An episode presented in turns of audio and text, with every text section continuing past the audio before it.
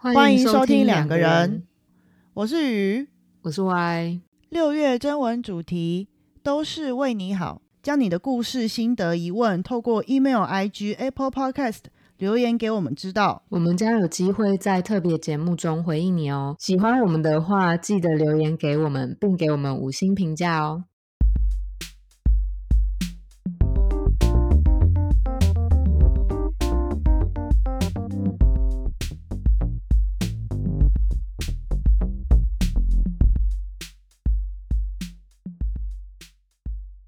国考好像快到了，对不对？上次我们讲到考试，考试的那个压力，对不对？嗯，说到那个国考这件事情啊，因为其实我们也只有考过心理师的国考，所以嗯我们应该代表的言论都是只能用在心理师国考这一个领域。嗯，对，因为我们我们没有体验过那个真正就是呃经历国考的那种，就是考公务员的那一种国考，啊对对对对对，那种听说更恐怖。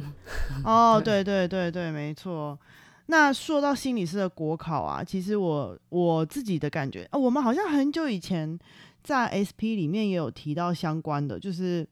我们之前在念硕士班的一些心路历程，好像就是不断的不断的完成了一个巨大的任务，然后又要迎接下一个巨大的任务，嗯然后看似最后一关，但其实不是最后一关的关卡，就是心理师的国考。嗯，没错。没错，就是你以为你考上了研究所，但其实还有那个时候他说什么，还有实习，还有论文，然后最后一个是还有国考。你有没有听过一个说法是？我不确定现在，可是我记得在我们那个时候，考上心理的研究所其实是一件非常困难的事情，好像比考到心理师国考的考取率还要低。听说好像大概就是好像是百分之三吧。就是研究所的录取率是吧？对，但但现在据好像又听说说已经变成什么百分之一之类、一二之类的，有那么夸张吗？还是我听到的版本有夸大？有可能，应该是说啊，对啊，应该是说，就是学校还是有分高分的跟比较没那么高分的学校嘛，就是大家还是会嗯想要考可能比较好的那些学校。那比较好的那些学校的录取率就真的是非常非常的低，对啊，就是是那种真的是百分之三，可能更低，就不太好考。对，低到一个觉得很丧气的程度，就是会觉得为什么要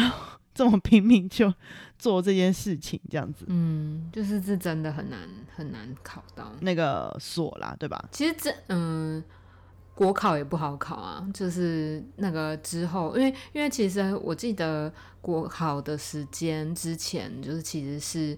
冬天一次，然后夏天一次嘛。啊，对我们那个时候，对，然后今年哎，去年改成一年一次，对，就是说好像是因为人力的关系，就从两次变了一次。然后那个时间就是他考试的时间其实很长，就是会碰到有一些同学可能毕业就刚毕业，然后论文刚写好的那个时间，所以有很多人我听、哦。听过，就是哦、可能花一个礼拜考试，呃，准备考试，然后就直接上场的这样，就很强，就还考到，就是很多这种故事。这真的是超强的，我觉得真的是对，真的是很厉害耶。因为其嗯实虽然讲的好像我们好像就是站在一个立场说考考到呃，我们这边所有的国考都是指心理是国考，就是好像讲起来那个国考好像比考研究所简单，但其实我还是有看过那种考两三年还是没考到的人，就是哦，国考哦。嗯嗯嗯因为我觉得对智商所考两三年没考到这件事情好像蛮常见的。如果你就嗯是、呃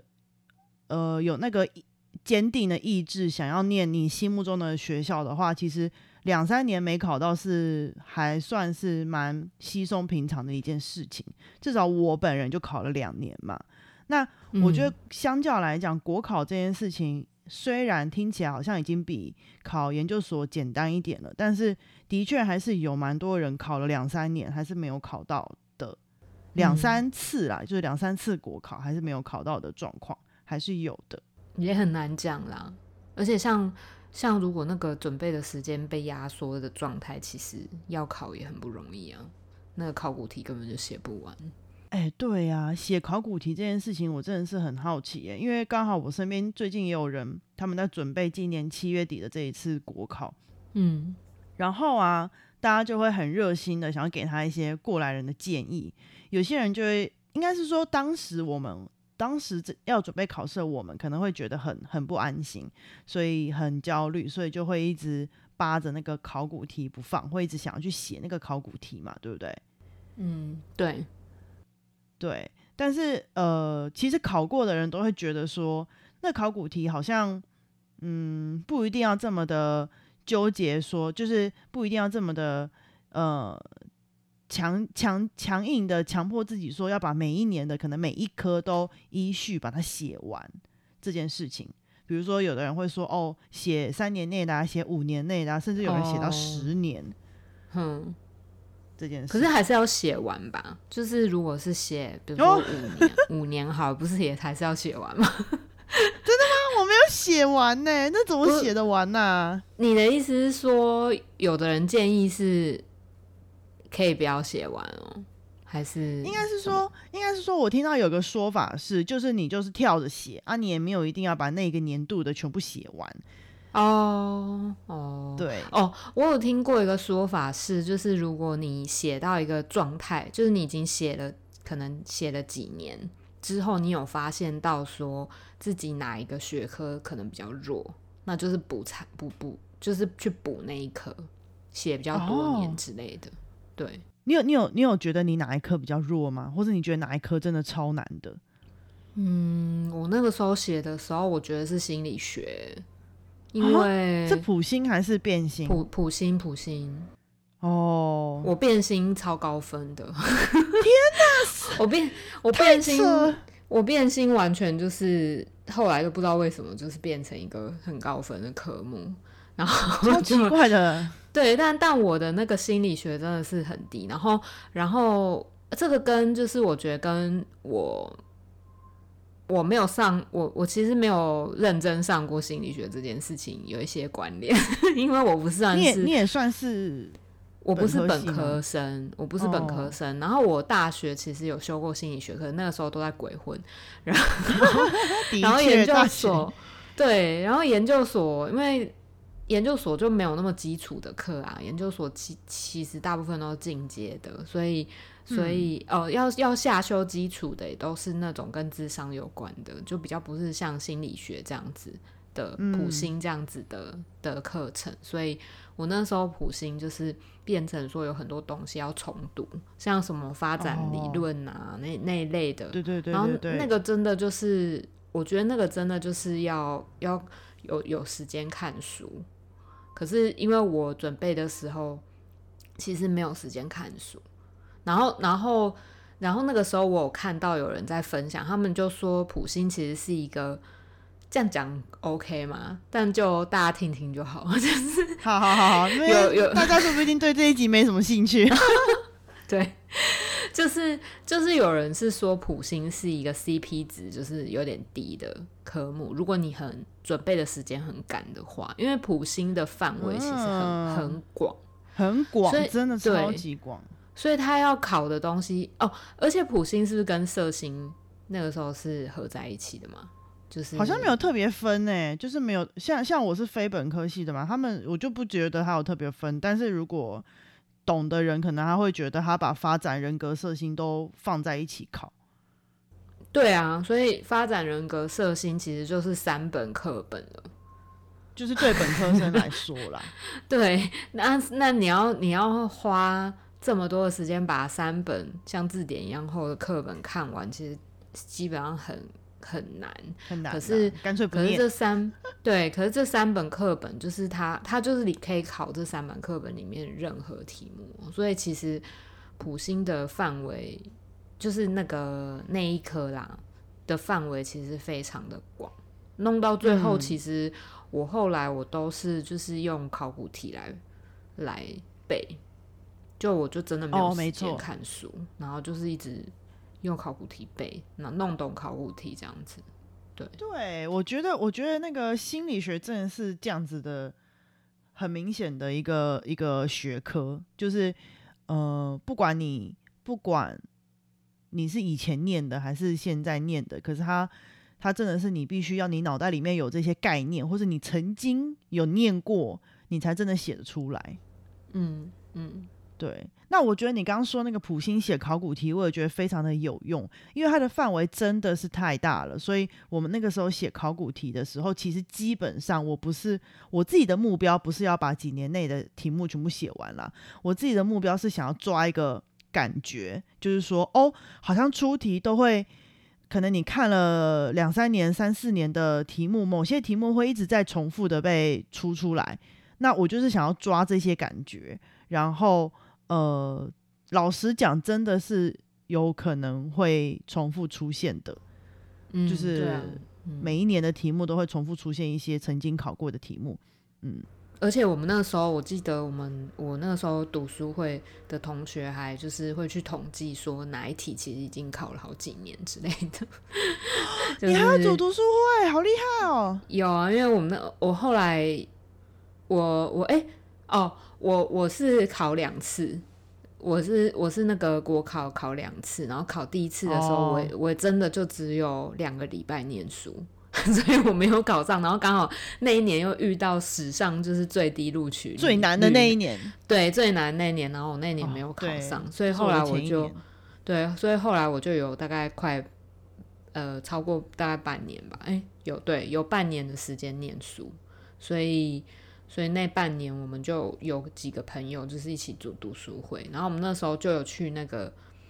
某就是知名的线上测验网那个测验网站哦，我也是用那个，我也是用那个，然后然后就是大家买一个账号在那边偷看这样子，就互相互相就是看那个答案，就是因为会有人去上去解答每一年的考古题嘛。所以就是会去研究那些题目，然后研究完之后，我们就会去统计说，哎，哪一题就是嗯呃哪几年有出，然后其实蛮常出现的这样，嗯。哦，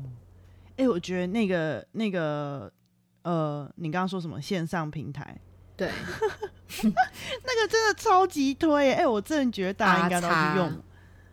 对对对对对，然后因为我。你很烦哎，反正呢，他有我那时候是用手机，然后因为我真的不是一个很爱就是坐下来读书，然后不管就是你拿了一本书或是拿了一本考古题写的人，我真的不是很喜欢这样子的。我一坐下来就会很想睡觉，所以我那个时候就是用手机登录那个他的 app 嘛，还是页面网页忘记了，他那时候好像没有 app，不知道现在有没有。然后就登录他的。嗯，哦，就是登录他的那个网页，然后随便，我真的就是随便点一年，我就没有特地要写哪一年这样，然后就是一直看他的那个选择题，然后就一直看，一直看，一直看，一直看，一直看，然后可能写个二十题，然后看一下正确率，然后答对答错，然后再写个二十题，然后换一年，就是一直不断的在，比如说你搭公车、搭捷运的时候，或者是做一些可能你在上课很无聊或者。听演讲很无聊的时候，你就可以这样划这些题目。我觉得真的非常的有帮助，诶，就是有的时候他那个题目不完全只是在考你到底会还是不会，而是说让你有点像是重新在呃复习或是 review 一些你已经淡忘的的的知识或是一些概念。嗯，就算是你答对的，你还是可以去看一下它背后的那些解析。然后答错的印象可能也会比较深。其实我那个时候没有特别看自己答对答错哪些题，主要还是看那些题目跟选项为主，跟他考的那个概念到底是什么为主。嗯，这样子，对，对啊，的确，的确，我觉得去，哦，就是自己不一定要答对，但是就是没错没错，这很答错之后要去搞懂为什么错，我觉得这件事情蛮重要的。嗯。甚至我觉得答对也要看，因为答对有的时候你是用猜的，但你看到你看到解答的时候，你已经忘记你那题是不是用猜的了。我那时候会记录，就是哪一些题目是我是猜的，所以真的对，然后我就会去看，超用功，回去看那个猜的题目，为什么猜对？就是天哪，对，然后这个跟我想的一一不一样，这样子，就那个时候会会去看，嗯。可是我觉得申论题就真的很难呢，就是因为申论题那个是我们刚刚讲的都是选择题的学习方式嘛，可是申论题真的好像一直都是有很多人都会有的一个很大的困扰。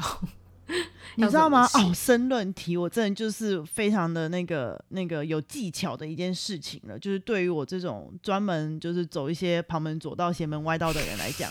就是非常适合发挥的地方。因为选择题就是一翻两瞪眼嘛，你答错就是答错了呀，你完全嗯没有任何可以翻盘的机会。嗯但申论题就完全不一样了，我真的一定要好好来讲一讲。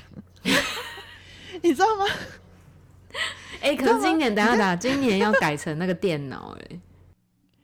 啊，电脑对啊，我我个人是觉得改成电脑真的是蛮好的啦。就是那你觉得你觉得你的写的方式跟改成电脑这件事情会有那个吗？会有冲突吗？还是不会有不会有冲突，哦然后反而更好，只是可能可能嗯，可能更便于其他人用这种方法，所以哦那个但是没关系，越越考越考国考本来就是一个你及格分数到你就过的事情，没有没有像考研究所一样你是跟其他人竞争嘛，所以我觉得应该是嗯还好啦。对嗯嗯然后我觉得反而更便利，就是用我说的这种方法。嗯呃对嗯因为我们之前是用笔写的，所以你没有办法啊。反正就是我我直接讲好了，就是先讲说你刚刚说的那个选择题的部分。其实我觉得选择题你在看那些题目的时候，你不管对错，你都去看他在考的那些观念，有的时候其实也可以帮助你写申论题。因为那些观念进到你的脑袋之后，它会变成一点一种有点像是你的 database。然后你在写申论题的时候呢，不管不管我我的一个技巧是，不管那个题目我会不会写，或者是我知不知道正确答案，我都尽量我写的东西都是我印象中是正确的东西。比如说他在考考一个嗯、呃 A 的 A 概念好了，或者是叫你自由发挥跟 A 有关的东西。但是因为我不知道，那我知道的可能是 B 跟 C，而且我很确定那个是对的。就比如说我是从嗯选择题在复习的时候看到的，比如说什么名词代表什么意思，那我可能嗯尽可能的就会在我写 A 的这个题答案的时候，在论述我的观点的时候，引用一些我知道的，而且我确定是正确的观念进来，然后辅助我这一题可以尽可能的多得一点分数。我不知道这样讲有没有很具体，够不够具体？点难呢、有点难理解 啊。这因为我一时之间想不到例子，就是呃，我该怎么我该该该怎么想例子啊？比如说，嗯，比如说，但我觉得这样子例子越举会越荒唐。就是 比如说，他考你洗碗要怎么洗好了。哎、这样讲起来，我真的很不这样像一个很怪专业欸专业人员，但我真的想不到任何专业的相关的例子。比如说，比如说啊，好，比如说小小孩哭的时候要怎么办？好了，就是小孩哭可能代表什么什么意涵，然后可能某一个呃呃，可能某一个题目会希望你去阐述这个过程，你要怎么处理。呃，比如说小哎、比如说个案啊，这样好了，比如说个案在你的智商室里面哭好了，那身为一个心理师，你应该要怎么做之类的？才不会考这碗讲到讲到这个，例如嘛，我的举例有怪困难，啊！反那你就讲我们考的那一 啊，这样会铺路我们是考哪一届？算了，我连题目都不记得，好不好？哎、可是有有一个有一个有可能呢、就比如说呃，个案送你礼物好了，这应该可以吧？伦理可以啊，可以啊，可以。对比如说个案在智商室里面送你礼物，你应该要怎么处理？然后可能你不知道正确答案，可是其实他可能背后有一个有一个理论依据，只是你不知道。那他可能嗯回答也不一定一定要依照他那个希望就出题希望的方向走。那只要你阐述是有逻辑的就可以了。那我如果不知完全不知道这一题应该要怎么写的话，那可能我就会去思考说，诶，我以前在写考古题的时候，可能有听到什么什么观念或是什么什么现象，那那些东西呢，我就尽可能的会把它放到这一题来写。比如说可能呃呃看到个案送礼物的时候，我真的不会举例耶。什么观念？什么现象？我不知道，反正我真的你脑海中提提提取到什么？初始效应？什么？初始效应？初始效应才不是这样用，不要乱讲 啊！我就随便嘛，然后我就可能会放在我可能论述的句子里面，然后讲这一件事情。这样，我当然不会讲的这么这么这么奇怪，因为我现在完全忘记初始效应是什么。反正就是类似，就是可能我会。讲一些我很确定这个东西是正确的概念进来，就算我可能不知道这一题的正确答案是什么，嗯，怎么办？我觉得有点越描越黑。所以简而言之，对，因为你你整个描述听起来感觉就是在教大家这种简而言之就是要硬掰到那个字数，硬掰到字数非常重要。可是我觉得在 笔墨分，对不对？笔墨分真的非常重要，因为我。跟大家讲，我都跟我学弟妹讲，就是呃，我有个血淋淋的例子，就是我同学，他那个时候考第一次没考上，他比我早毕业，但他考第一次没考上，他就说他遇到不会的题目，就他也没有那么笨，就空白，他没有空白，但是他写很少，可能就写个两行就没了，嗯，然后我就说，你这样老师想给你分数都很难给，哎。你就算不知道，你也要尽可能的把它字数写满一整页啊，这样子。我那个时候是，就算我不知道，我也给他写一整页。哇塞，到底怎么掰的？就是你就知道。然后我还有一个方法是，我会去翻前面的选择题，挑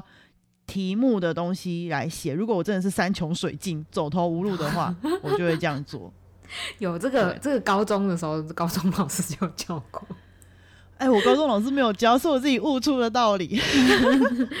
我高中，我们高中老师就是说，就是你后面写填充题的时候，写写不会，就不不会那一题的时候，你可以去往那个选择题看看有没有 类似的。我考不可能这么笨，出到让你可以找到正确答案的程度。但是我刚刚说了，就是至少前面的题目有些是你可以拿来应用的东西。嗯，就是你知道填充一些。棉花在里面，嗯，你你你没办法填充那个天然的鹅绒，你就填充一些棉花，可能也没有关系，至少看起来鼓鼓的、蓬蓬的这样，就感觉是在教坏大家。哎呀，可是这真的很有用，好吗？真的很有用。那不然我再举一个例子好了，就是我那个时候我还非常印象深刻，我考好像就是心理学的的申论题。然后他就考了一个很硬的东西，给你十个英文字母，我忘记是哪十个。那反正我忘记了，大家也不知道我考哪一届，就是给你十个英文字母，然后告诉你说，哦，这个是某一个理论的很有名的一个很有名的一个概念，就是十个英文字母的缩写，然后要你把十个英文字母分别代表什么意思写出来，然后再写它怎么运用或什么之类的。这样，你有记得这一题吗？我记得啊，可是你这样就铺路，你是哪一哪一年考的？但我忘记是哪十个英文字母。但好像就是只有那一年国考考这么这么这么机车的题目。没有啦，其他也有那种考英文字母缩写的啦，有啦。哦，是哦，嗯，对。那反正呢，我那个时候铁定就是不知道这十个英文字母是什么嘛，对不对？铁定真的完全不可能知道，谁会念到这个，谁会背这个啊？根本没，更不可能。我就把十个英文字母开头，每一个英文字母各占了每那一行的第一个字。比如说，比如说 peace 好了，就 P 一行，然后 E 一行，A 一行，C E 一行，这样。就把它写在那一行的开头，然后呢，开始想说 P 开头跟心理学、情绪相关的英文字全部写出来，就是 P 什么什么 P 什么什么 P 什么什么之类的，然后都把它写上去。英文不会拼的，我就写中文。比如说 Plan 我不会拼，我就写计划这样之类的。对，改考卷老师好累哦。但我就想说，写五个应该会吗？蒙中一个吧，这样就你那题得几分？哎，还是有得分呢，真的有得分，但我忘记了，但是真的有得分。老师可以看得出来你的努力不懈，对。天哪，这很重要。对我甚至有一题是，我写的答案是完全错的，可是因为我后面的处置写的应该是，也不能说很有很有内涵，但是可能至少逻辑是通的。但我然后我那一题申论题就至少有得到至少有三分之一的分数。哇塞，那那个老师对你很好哎、不是这样讲的吧？我有写东西，我又不是空白在那边，你很奇怪哎、对可是啊，三分之一其实也蛮多的，就是等于说你前面逻辑不对，他还是给你后面。没有，我前面不是逻辑不对，前面是根本答错了，因为他那一题是考我说某一个疾病跟某另外一个可能有改过名称的疾病是不是同一个东西，但是他的、那那你那个整个概念都错，你后面的处置都错可能对。但我后面的处置处置的很很很好啊，不行啊，就是我还是有写 我应该要怎么处置，这就是考试逻辑的问题啊！就是说，嗯，如果我是老师的话，我可能就会觉得你前面都已经答错，答错他是什么疾病了，你怎么可能会知道后面的处置是什么？那你表示你后面的处置就是白搭、然后我就会给比较低分。如果我跟你讲，，我 我我觉得我厉害的地方就是在这里，就是我后面的处置基本上跟我前面有没有答对一点关系也没有，因为我就写说，我就是一个舌灿莲花的人，比灿莲花。所以所以你在教听众说，就是写申论题就是要很断裂嘛，就当你都不会的时 候，你就是要因为你很你很确定那一题你很没自信嘛，所以你就是尽可能的让老师不要扣分呐、所以我就会，我那时候印象是写说，不管他是哪一个疾病，因为我的论点，他答案是两个是同样的，就 A 跟 B 是同样的疾病，嗯。然后我完我就写成他们是不同的疾病，然后我的处置就写说，不管他们是 A 或 B 哪一个疾病，我都应该用什么角度去看待他们，然后做什么样的处置。所以简而言之，我后面的处置跟我前面的答案就完全被分割开来了。对，而且你后面的处置完全就是把他们当成是同一件事在讲，没错，这就是我厉害的地方。好恐怖哦。哎、干嘛这样？我也是考到了，好不好？哦原来是这样子，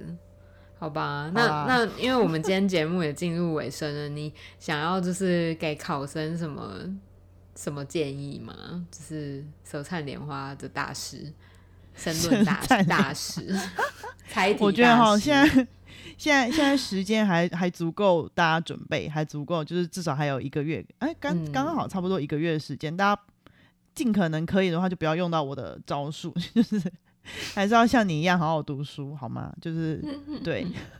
那个那个网站真的可以用一下，那个网站真的很好用。哎、对，那个网站可以去登录一下。嗯，哦，还有一个我，因为我那个时候就是在看那个网站的时候，有一个网友他建议的方式，我觉得大家可以斟酌啦。如果你是一个对于考试疯狂的人的话，你可以尝试。因为我那时候看到那个网友的建议，我觉得他还蛮疯狂的，但我觉得好像真的蛮有用。他就说他他他在考试之前，他安排了一个周末，因为考试通常都是六日嘛，然后对，他就照着那个考试的那个时间排程做一模一样的事，然后写一年某一年的考古题，这样子。就等于说，比如说他算好，就是他呃考试那天他要几点起床，然后几点会到考场啊，要吃什么东西，中午要吃什么，然后考的科目是什么，中间休息多少时间，他全部都就是模拟一次，然后去买那个，因为我们那时候申论还是用写的啦，就是他有去买那个国考的那个纸，就是申论纸的那个题本，去哦，那个考选部也可以下载，但现在改成线上就不知道了，只是说就是那个时候他还去买那个东西，然后模拟就是写那个考那个考古题的申论题，我就觉得哇塞，超好疯狂哦！超疯狂！我有听过欸这种人，我有听过。对啊，可是因为因为考试真的很怕水土不服、欸，就是 就是我是觉得时差要嗯调整好啦，对就是对早早睡早起这件事情。对，所以我我觉得嗯如果你是一个疯狂的人，